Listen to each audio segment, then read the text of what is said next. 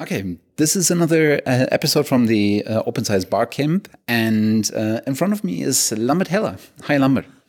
Hi, Matthias. Nice to meet you. Um, you um, gave the ignition talk uh, this morning, and before we get to this topic, um, maybe you can shortly give an introduction about yourself. Okay, uh, I'm a librarian by training uh, with a background in social science at TIB, which is a research library in Hanover. And five years ago, I started the Open Science Lab, which is a research and development team within TIB. Cool. Same years as we started, actually. Great. Ah, great. um, your ignition talk today was about um, roughly about um, the um, blockchain uh, for uh, open science, basically. Could you give us an, um, a, a short roundup? If that is possible even yeah okay uh, i would say um, uh, even a little bit broader than just blockchain it's about uh, so to say advanced peer-to-peer architectures that allow to uh, share uh, research results, raw data, and everything uh, more broadly. And that is um, um, the, the main idea is here that, that we have uh, very traditional and restricted ways to convey research results on the internet right now. We have like websites, we have APIs and so on, and they all are modeled uh, um, on a certain layer of open protocols like HTTPS and so on. But then you have a layer of databases where you essentially always have a gatekeeper that um, decides how to manage the data and on which terms allowing people to access it. So you have many levels uh, um, that make it hard um, for researchers to get their hands easily on lots of data. Yes, you always have this experience. For instance, uh, when you try to access uh, thousands or millions of papers, which is quite often useful and needed for to do in order to do research, and um, there are uh, uh, problems on many levels that multiply with each other. For instance, publishers that have a certain concept of openness, but also certain terms of business and um, API restrictions and so on. So, and the main idea is here, why don't we make use of peer-to-peer um, technologies like, for instance, protocols that are based on BitTorrent that allow uh, to be sharing um, data in the most broadest way, the norm, but the exception. So this is the main idea here, and we have uh, the, these opportun- these technical opportunities right now, and we should make it the norm. So technology is available to put basically um, the resources everywhere and then you pull bits and bobs from different places. So you have basically a decentralized system um, that provides you with whatever material it is, whether it's publications, whether it's data, whether it's maybe even workflows, um, etc. But this is, as you said, as technology is available, this is probably not only a technical problem; it's a cultural problem, right? Absolutely, absolutely. I mean, these uh, layers are closely intertwined because uh, you have this idea of uh, uh um, having to trust some gatekeeper to to to keep uh, scholarly objects available, and then you have uh, the brand power of legacy publishers um, that uh, somehow um, yes compete on this level. Yes, they they they advertise for uh, um, uh, users' trust, researchers' trust, and uh, this is part of the problem. Uh, I, I would put it. Yeah.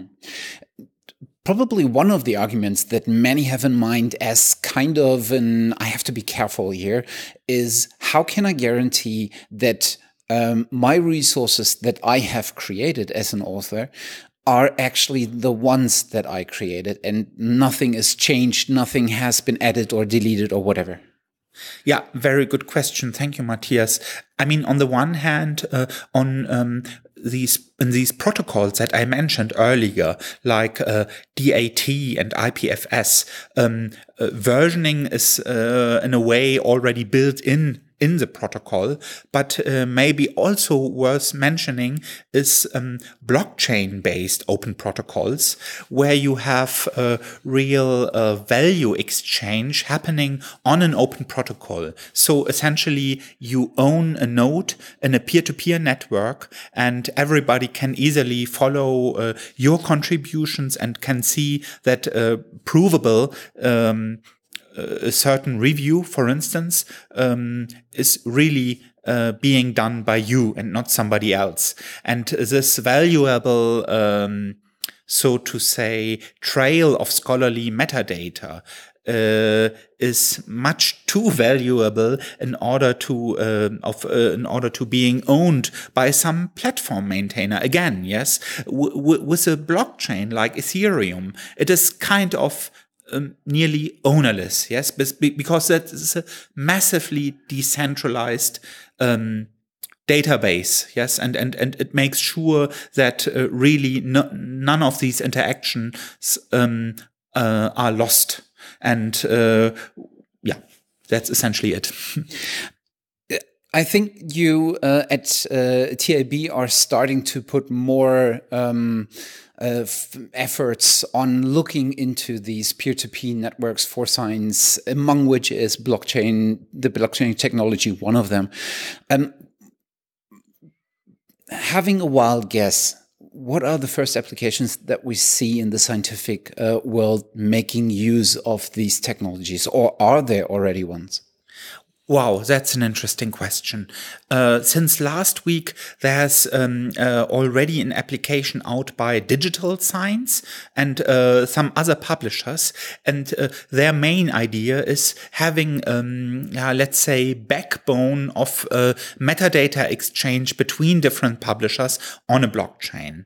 But I think, from my perspective, this might be only the very first step, because in the end. Uh, blockchain allows, so to say, to disintermediate traditional roles like journal editors entirely. This might sound a little bit like uh, science fiction, but in the end, it's um, the contributors, the reviewers, the readers, uh, the people who who reuse material and so on, who really contribute stuff and um, can can uh, perform their interactions uh, uh on the long run without needing uh, those um, intermediaries anymore. And this is a perspective of, of uh, peer-to-peer and the blockchain. Yeah.